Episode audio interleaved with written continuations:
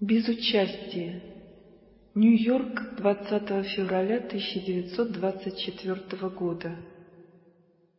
Невозможно оставаться безучастным, даже когда вас никто не затрагивает, и вы находитесь в естественном состоянии. Таков закон, такова психика человека. Позднее мы поговорим о причинах этого – а пока сформулируем нашу тему следующим образом. Первое.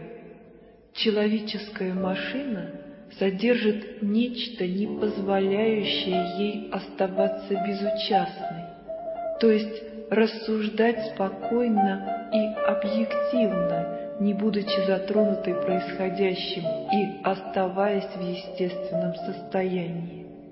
Второе. Иногда при помощи специальных усилий можно освободиться от этой отличительной черты.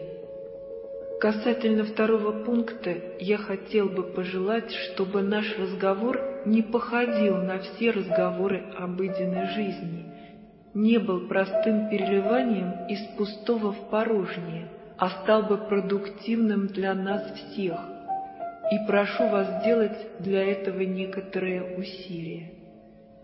Я назвал обычные разговоры переливанием из пустого в порожнее.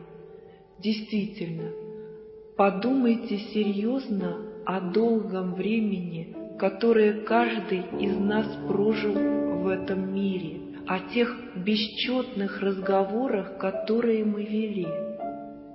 Спросите себя, всмотритесь в себя, разве все эти разговоры к чему-то приводили? Знаете ли вы что-нибудь так же твердо и неоспоримо, как то, что два плюс два равняется четырем?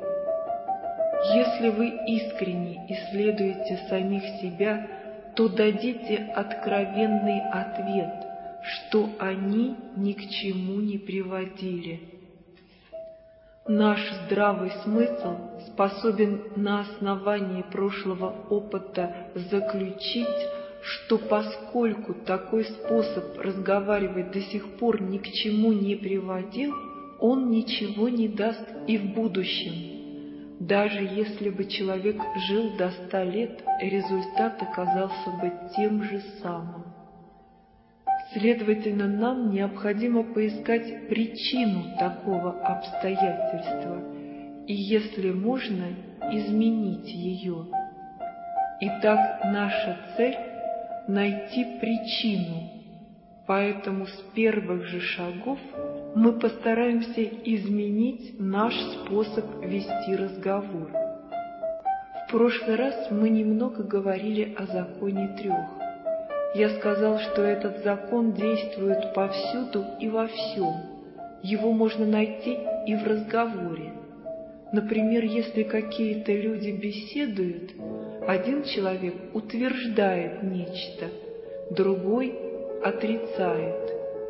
Если они не спорят, из их утверждений и отрицаний ничего не выходит. Если же спорят, возникает новый результат – то есть какое-то новое понятие, не похожее ни на то, которое утверждал первый, ни на то, которое утверждал второй. Это тоже является законом, ведь мы не можем считать, что наши прежние разговоры никогда не давали результатов.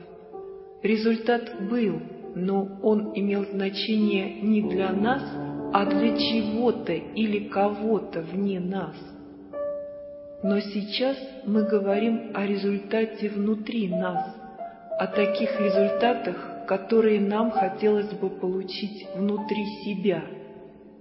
Поэтому вместо закона, действующего через нас, вне нас, мы хотим внести результаты внутрь себя, для себя. Чтобы достичь этого, нам необходимо изменить поле действия закона – до сих пор вы утверждали, отрицали и спорили с другими людьми. А теперь я хочу, чтобы вы делали это самим собой. чтобы полученные вами результаты были не объективными, как до сих пор, а субъективными.